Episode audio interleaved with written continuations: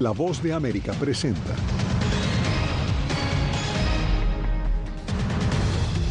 Un juez federal bloquea la política de asilo de la administración Biden.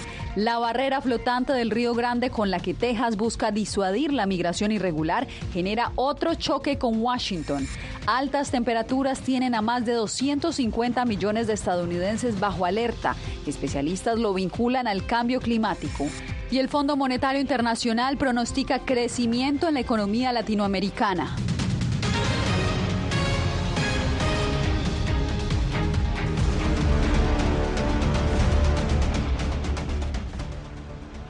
¿Qué tal? Bienvenidos, soy Yasmín López. Comenzamos las noticias con la decisión de un juez federal que bloqueó este martes las reglas establecidas recientemente por la administración Biden, que entre otras cosas prohíben a los inmigrantes solicitar asilo en Estados Unidos si cruzaron la frontera ilegalmente, no hicieron la petición en línea o en los países de paso. Jorge Agobián, esta norma le ha permitido al gobierno Biden reducir significativamente la migración irregular desde mayo. Explícanos ¿Cuál fue la decisión? Yasmin, el juez de California argumentó que las directrices anunciadas en mayo por la Casa Blanca restringen ilegalmente la posibilidad de los migrantes de pedir asilo en un puerto de entrada terrestre en la frontera sur. El bloqueo de la norma entrará en vigor en 14 días. Pero, ¿de qué estamos hablando? Usted recordará que en mayo la Casa Blanca anunció esa regla que descalifica el asilo a los migrantes que crucen la frontera de manera irregular y que no hayan pedido protección en un tercer país antes de llegar a Estados Unidos. Esta norma establece que solo quienes pidan una cita a través de la aplicación móvil CBP One se pueden presentar en la frontera. Ante este revés, la Casa Blanca se pronunció y asimismo lo hizo el Departamento de Justicia que dijo que apelará a esta norma. También el secretario de Seguridad Nacional, Mallorcas, se pronunció. Esto dijo en un comunicado. Nada de inmediato, no limita nuestra capacidad de imponer consecuencias por la entrada ilegal. No crean las mentiras de los contrabandistas. Aquellos que no utilicen una de las muchas vías legales que hemos ampliado, se presumirá que son elegibles para el asilo, y si no tienen una base para permanecer en el país, estarán sujetos a una expulsión expedita y prohibición de entrada al país de cinco años. No entra en efecto inmediatamente. ¿Qué se espera entonces de aquí en adelante? Pues el juez dio un plazo de 14 días para que el Departamento de Justicia y de Seguridad Nacional deroguen esta regla, pero como ya ha dicho la Casa Blanca, también tratan de expandir ese periodo. Durante todo este tiempo se espera que ocurra esa apelación que podría elevar esta discusión o esta disputa a la Corte Suprema. Eso llevaría mucho más tiempo y nos llevaría quizás al 2024. Destacable, el juez que bloqueó esta norma del presidente Joe Biden hizo lo mismo con eh, la regla muy similar que impuso el expresidente Donald Trump. También es destacable que esto ocurre cuando, de acuerdo a la patrulla fronteriza, los cruces irregulares en la frontera se han reducido de manera significativa. Yasmin, vuelvo contigo. Jorge, justamente el control fronterizo ha exacerbado las tensiones entre el gobierno federal y el de Texas. En esta oportunidad por las boyas instaladas en el Río Grande, que el gobernador Abbott dice son para disuadir la migración irregular. Laura Sepúlveda, el Departamento de Justicia considera que las boyas amenazan la seguridad pública. También México se ha quejado de que violan un tratado de aguas. ¿Cuáles son los posibles escenarios para este litigio?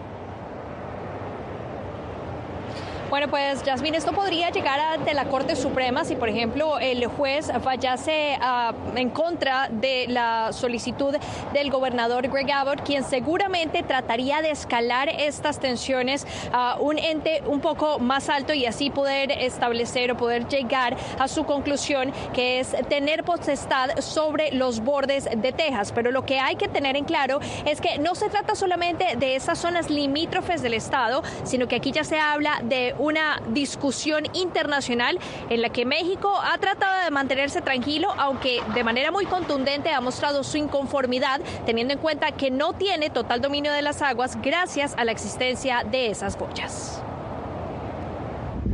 Invocando la ley de ríos y puertos de 1899 que prohíbe la creación de cualquier obstrucción a la capacidad navegable de aguas de Estados Unidos no autorizada por el Congreso, quedó impuesta la demanda del gobierno federal contra el estado de Texas por las boyas que no fueron removidas en los plazos establecidos por el gobierno. Creo que esta es la primera vez que vemos a un estado desplegar sus propios recursos para asegurar la frontera, un rol que ha sido exclusivamente del gobierno federal desde hace casi un siglo. Entonces, sin duda, la discusión entra en una nueva etapa. Un escenario que no solo incluye las tensiones entre el gobierno federal y el estatal, sino que podría tener efectos diplomáticos con México, país que ya ha expresado inconformidad por la presencia de una barrera que limita acceso a aguas que a ellos también les pertenecen.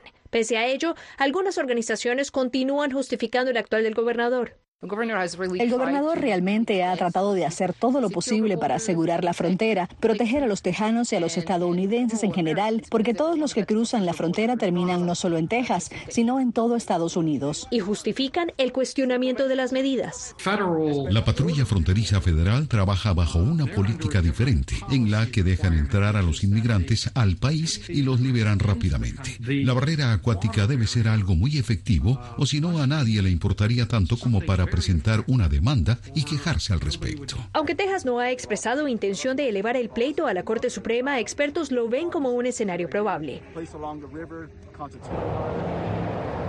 Ante esto también hay que destacar que precisamente cuando estamos mirando todo este tema de las tensiones que pueden generarse con México, no es la primera vez que el estado de Texas se, eh, de alguna manera tiene injerencia en asuntos internacionales, por lo que podemos ver que estas tensiones podrían comenzar a generarse entre México y Estados Unidos. A favor de Estados Unidos está que es un buen aliado económico de México y por esta razón debería haber entonces esta intención de conversaciones, pero sin duda es un punto al que los expertos le tienen la mirada puesta debido al riesgo que hay de que las tensiones entre estos dos vecinos se puedan complicar.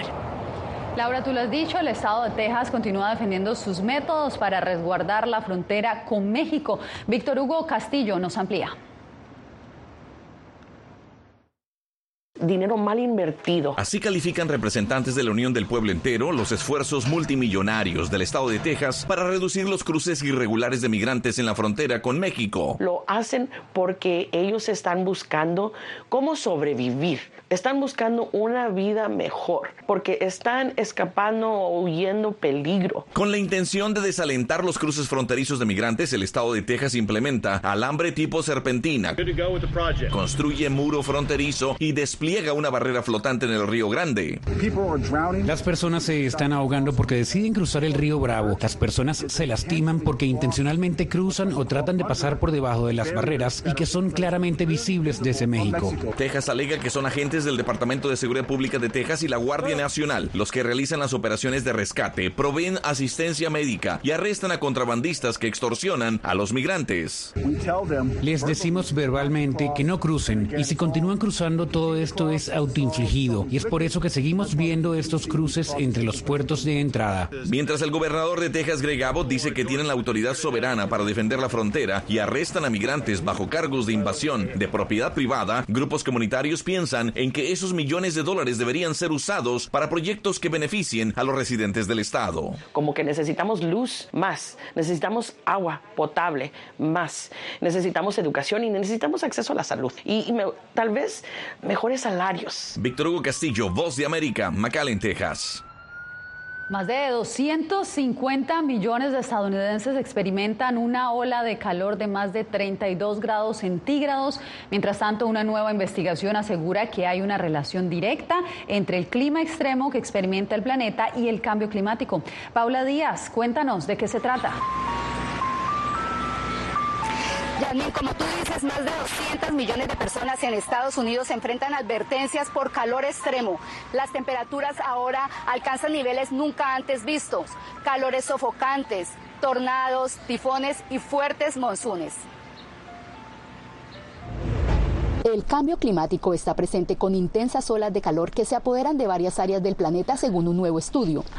Los investigadores señalan que las olas de calor mortales en el suroeste de Estados Unidos y el sur de Europa no podrían haber ocurrido sin la continua acumulación de gases por el calentamiento en el aire.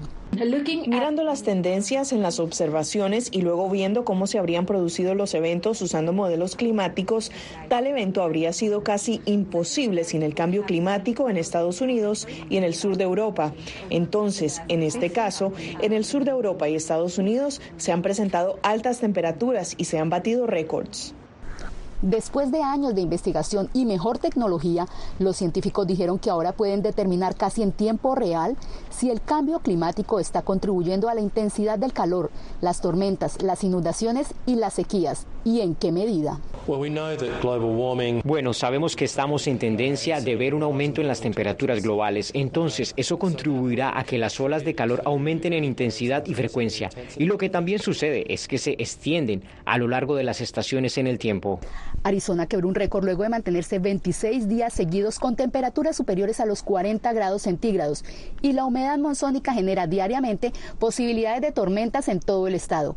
Además, se generaron alertas por posibles incendios.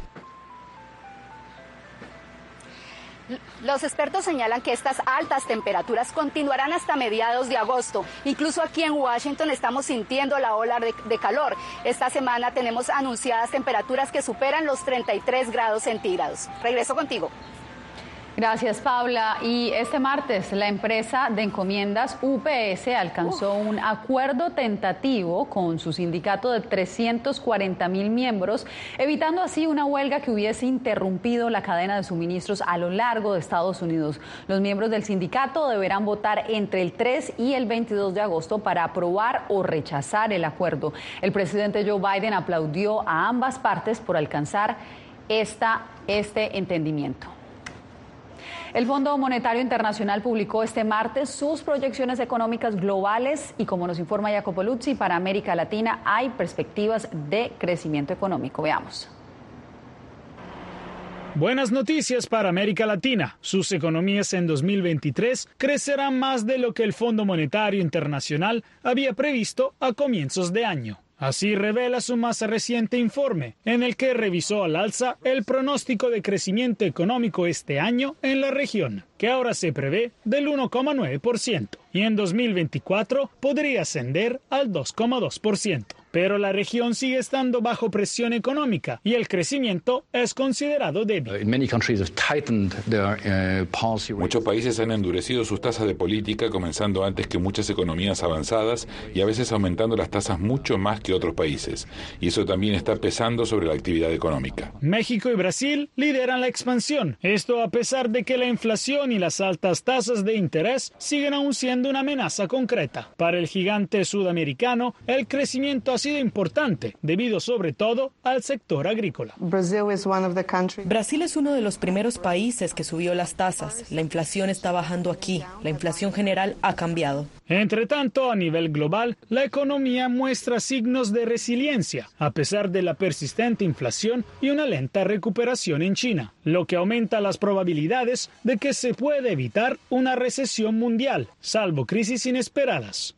El Fondo Monetario pronostica un crecimiento de la economía global del 3% este año y también en 2024.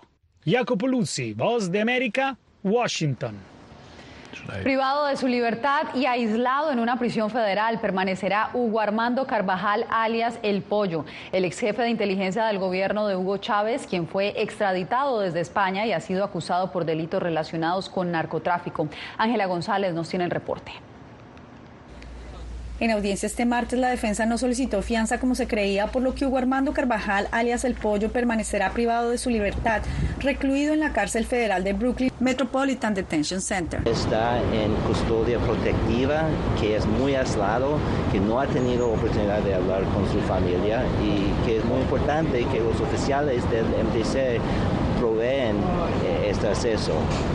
En esta diligencia, el juez Alvin Hallerstein ordenó a la Fiscalía entregar todo el material probatorio en 90 días. El gobierno de Estados Unidos lo acusa de cargos relacionados con narcotráfico, narcoterrorismo y ofensas por porte de armas. El juez fue muy claro para eso y yo, pienso que el gobierno lo escuchó y que va a haber un juicio justo. Carvajal se presentó en uniforme de la prisión. Él fue extraditado desde España hace seis días y se declaró no culpable durante su arraigo. Él es considerado uno de los miembros más importantes del cartel de los soles que enfrenta la justicia estadounidense. En el procedimiento de extradición um, pusieron algunos de los de las supuestas pruebas y que no hay nada no hay nada sólida que, que indica que hay algo más en este caso aparte de, de, declaraciones de algunos criminales venezolanos y colombianos que, que van a testificar. La próxima audiencia quedó agendada para el primero de noviembre en este, el Tribunal del Distrito Sur de Manhattan. Ángela González, Voz de América, Nueva York. China anunció este martes la destitución del extrovertido ministro de Relaciones Exteriores King Gang. Los medios estatales no dieron una razón directa para la destitución de King, pero se produce después de que desapareció hace casi un mes en medio de especulaciones sobre sus asuntos personales y rivalidades políticas. King Gang fue reemplazado por su predecesor Wang Yi. No se mueva porque al volver la violencia vuelve a golpear varias cárceles en Ecuador.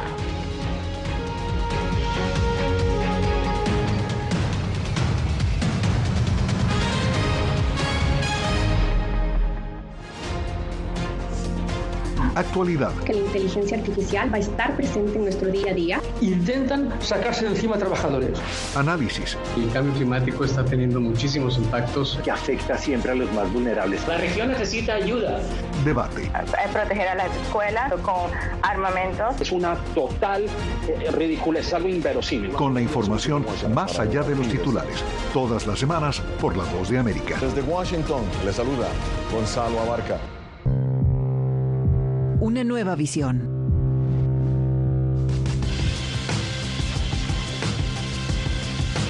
Muy pronto, en Voz de América.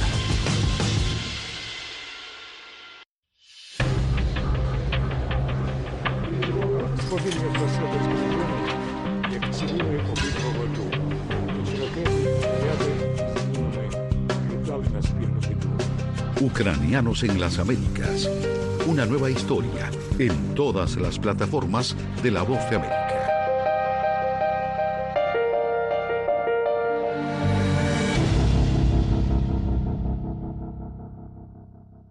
Fui detenido con acusaciones de traición a la patria y luego fui sentenciado y condenado a 13 años de prisión. Es una sensación totalmente inhumana, es una sensación como de estar muerto en vida realmente. ¿Qué sientes cuando tocas? Cuéntame. Pues me siento eh, contento, siento que puedo expresar mis emociones.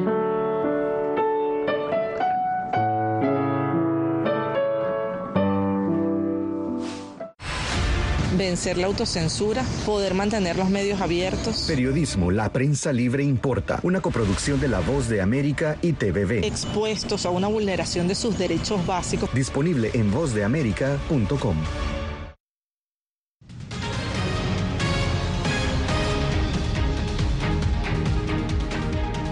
En un operativo, la policía y las Fuerzas Armadas ecuatorianas retomaron hoy el control parcial de la penitenciaría del litoral localizada en Guayaquil. Esto mientras un centenar de agentes penitenciarios permanecían retenidos en varias cárceles. Néstor Aguilera nos da los pormenores.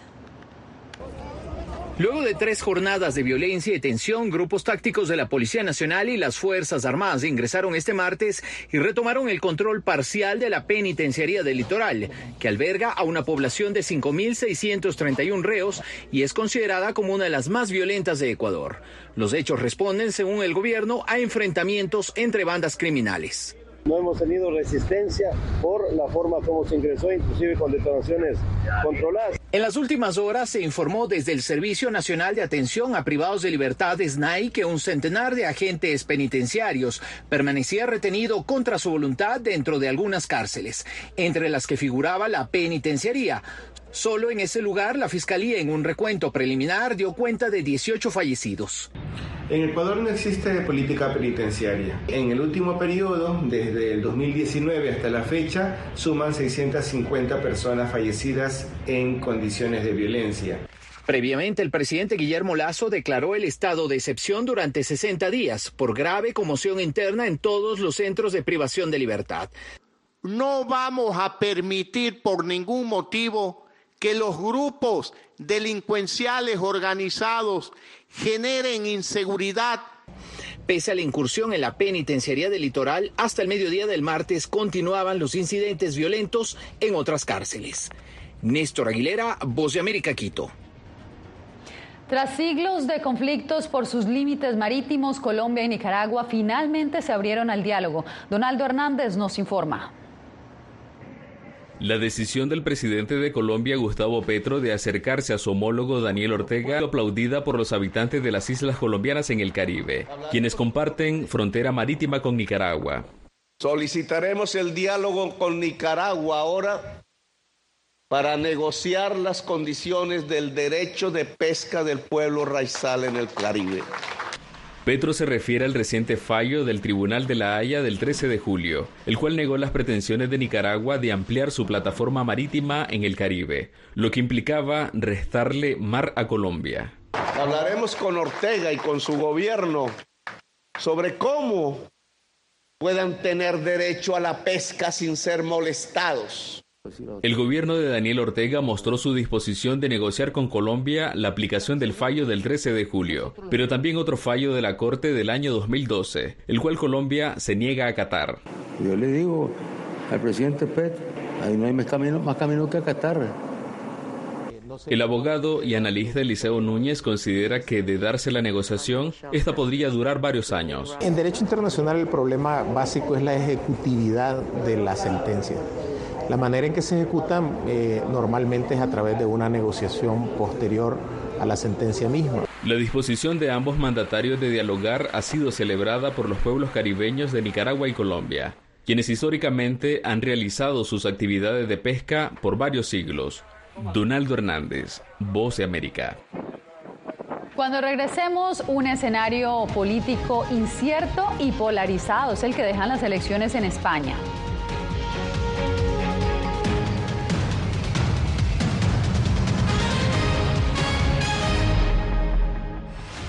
Creo que la cooptación de las instituciones es uno de los graves problemas que tenemos. Periodismo, la prensa libre importa, una coproducción de La Voz de América y Guatevisión. Una de las patas que sostiene la democracia debe ser la libertad de prensa. Disponible en vozdeamerica.com. En tiempos de cambios, cuando el mundo parece incierto y lo que escuchamos no refleja lo que vemos, buscamos la verdad. De la pantalla de la cuando nos cuentan solo una parte de la historia, perdemos la confianza. En momentos de crisis, nuestros sueños, esperanzas y deseos de un mejor mañana dependen de una prensa libre. En La Voz de América te traemos las historias que la gente se arriesga a ver. Conectamos el mundo lo unimos con la verdad.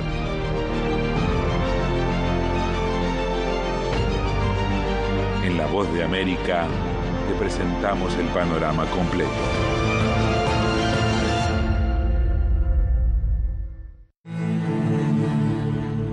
I shoot uh, like six or eight feature films, like executive producer, like producer. And uh, I work with uh, Netflix, with Bollywood, with Hollywood, and now I don't have anything. Ucranianos en las Américas. Renacer en Panamá. Una producción especial de La Voz de América. Disponible en todas nuestras plataformas. Aquí tenemos varios desaparecidos y muertos y amenazados todos. Periodismo. La prensa libre importa. Una coproducción de La Voz de América y Fuerza Informativa Azteca. Disponible en vozdeamerica.com.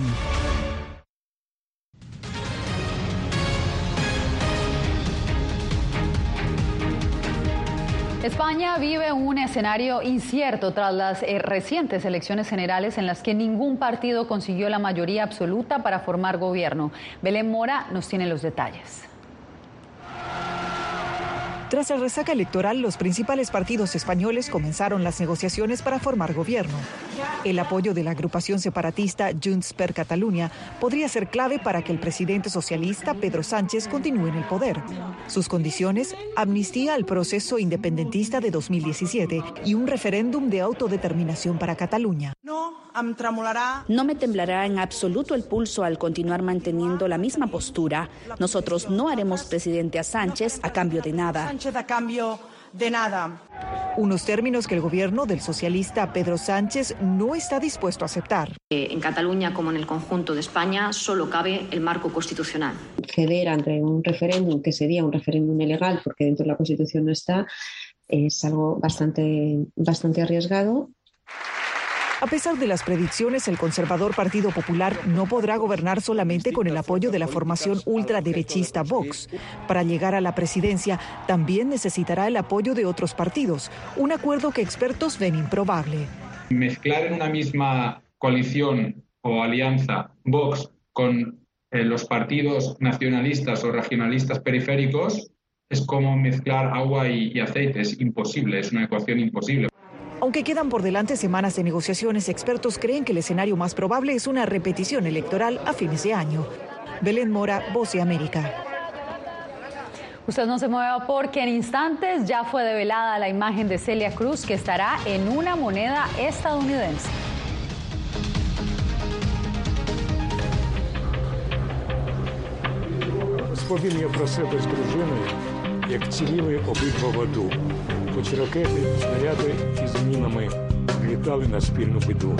Ucranianos en las Américas. Una nueva historia en todas las plataformas de La Voz de América.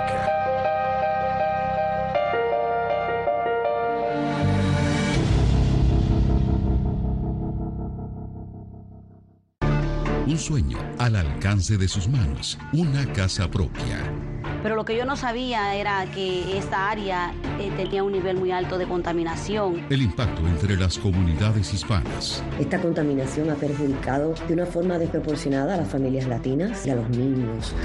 La Voz de América busca explicaciones y posibles soluciones a los aires tóxicos. Encrucijada ambiental. Próximamente en todas las plataformas de La Voz de América poder ser la voz de la denuncia de tantas personas que sienten fuertemente vulnerados sus derechos. Una de las, de las patas que sostiene la democracia debe ser la libertad de prensa. Periodismo, la prensa libre importa, una coproducción de La Voz de América con nuestras afiliadas en la región. ¿Cómo garantizar que las voces lleguen a quien tienen que llegar? Impunidad, indolencia de la justicia son nuestros principales enemigos. Disponible en vozdeamerica.com. I thought this war would be uh, end if you in a few months. We have to live our life uh, for us and for these people who try to protect our country. Ucranianos en las Américas. Una nueva historia en todas las plataformas de La Voz de América.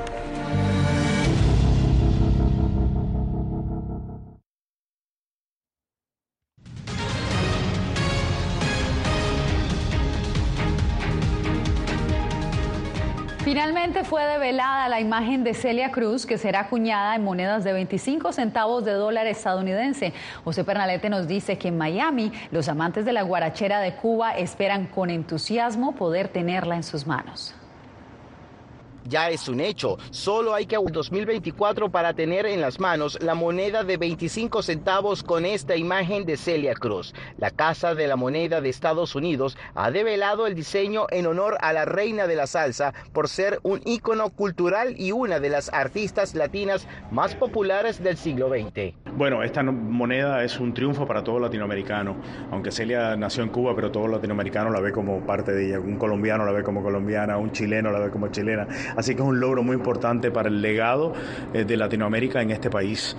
Homer Pardillo fue representante de la guarachera de Cuba y ahora es albacea de su legado. Se siente muy orgulloso de esta inmortalización. Celia será la primera mujer afrolatina acuñada en centavos de dólar. Esa alegría es compartida por los cubanos en la calle 8 de Miami, quienes esperan por tener esa moneda en sus manos. Yo creo que eso es un gran homenaje. La verdad, yo me solidarizo con ese homenaje y cuando coja la primera moneda la voy a guardar eh, como un sudario, vaya, ahí en mi casa guardadita ahí, por ese homenaje tan grande que le ha hecho el pueblo norteamericano a nuestra Celia. Justo en la calle 8 se prepara un homenaje en conmemoración a los 20 años de su fallecimiento. Allí se mostrará la exhibición Celia Cruz Forever, un museo donde estarán presentes piezas personales y hasta una réplica del camerino de esta artista. Su certificación de nacimiento, para una vez por todas que sepan que su nombre simplemente fue Celia Caridad Cruz Alfonso. Además de Celia, en la moneda se acuñará su famosa frase de celebración, azúcar. José Pernalete, Voz de América, Miami. Esta moneda marca un hecho histórico que por supuesto nos llena de orgullo a los latinos. De esta manera nos despedimos por hoy. Les informó Yasmín López. Nos vemos nuevamente mañana para más información aquí en El Mundo al Día.